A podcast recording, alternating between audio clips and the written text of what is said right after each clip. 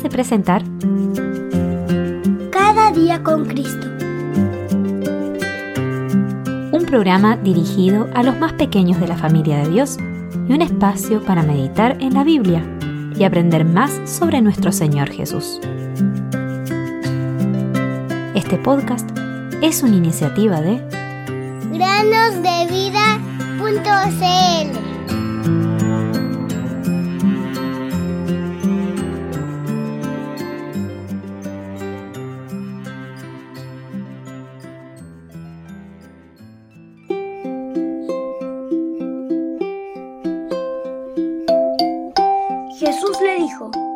Yo soy la resurrección y la vida. El que cree en mí, aunque muera, vivirá. Y todo el que vive y cree en mí, no morirá jamás. ¿Crees esto? Juan 11, 25 y 26. Bienvenidos queridos amigos y amigas a un nuevo día de meditaciones en el podcast Cada día con Cristo. Un creyente visitó la isla de Ceilán, Sri Lanka, y al regresar relató cuál fue su experiencia en un templo budista en la ciudad de Kandy.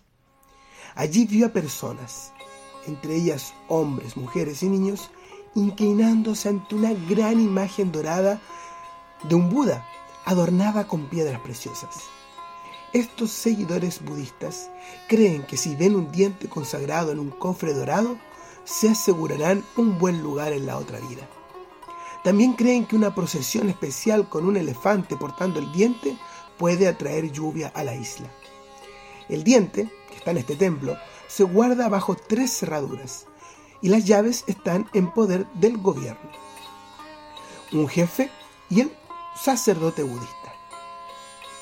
Otra creencia es que subir a la cima del pico de Adán, donde se cree que aparece una huella que es la de Adán, entonces puedes obtener la vida eterna.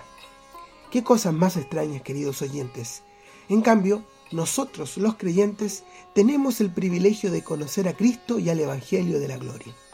Si nuestros corazones no están enfocados en Cristo como nuestro Salvador, entonces estarán apegados a ídolos obstructores como el dinero, la ambición, el orgullo o una falsa religión. Estos ídolos finalmente se desvanecerán y no tendrán ningún valor para la eternidad. Los tesalonicenses se apartaron de los ídolos para servir al Dios vivo y esperar el regreso de Jesús, quien los libraría de la ira venidera.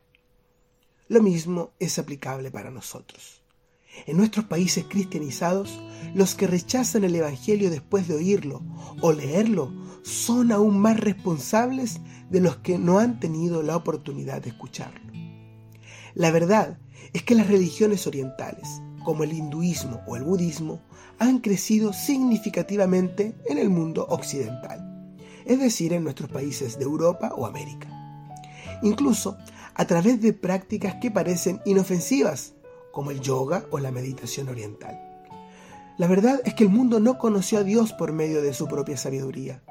El Evangelio, predicado en su aparente necedad, tiene el poder de salvar a los que creen. Primera a los Corintios 1, 21 23.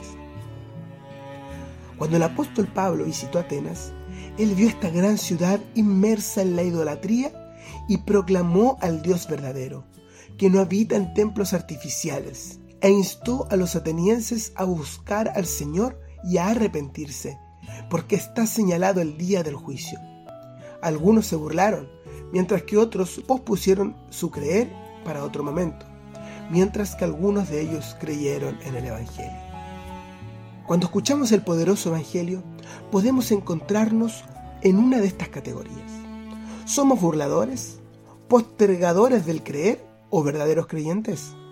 Consideremos seriamente nuestra posición. La finura de nuestras Biblias, la asistencia regular a la iglesia o el número de mensajes que escuchamos no son tan importantes como nuestra respuesta al Evangelio. Los que lo desprecian perecerán, y las demoras en aceptar a Cristo son peligrosas. No debemos esperar hasta que sea demasiado tarde. Si somos verdaderos creyentes, podemos dar gracias a Dios por su amor y su gracia al salvarnos del infierno, limpiar nuestros pecados mediante la sangre de Cristo y prepararnos para su venida. La historia del rey Belsasar también nos sirve de advertencia. Mientras él alababa a los ídolos y se entregaba al holgorio, una mano misteriosa apareció y escribió en la pared el mensaje, pesado eres en balanza y has sido hallado falto. Y éste infundió temor en su corazón.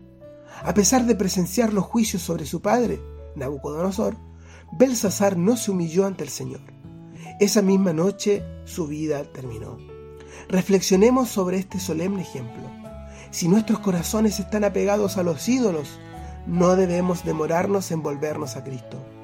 No sabemos por cuánto tiempo nuestros ídolos nos alejarán de Él, pero debemos considerar las consecuencias de ser hallados faltos en el justo equilibrio de Dios. Que nunca tengamos que oír las palabras que fueron dirigidas a Efraín. Efraín se ha unido a los ídolos, déjalo. Oseas 4:17. Hay perdón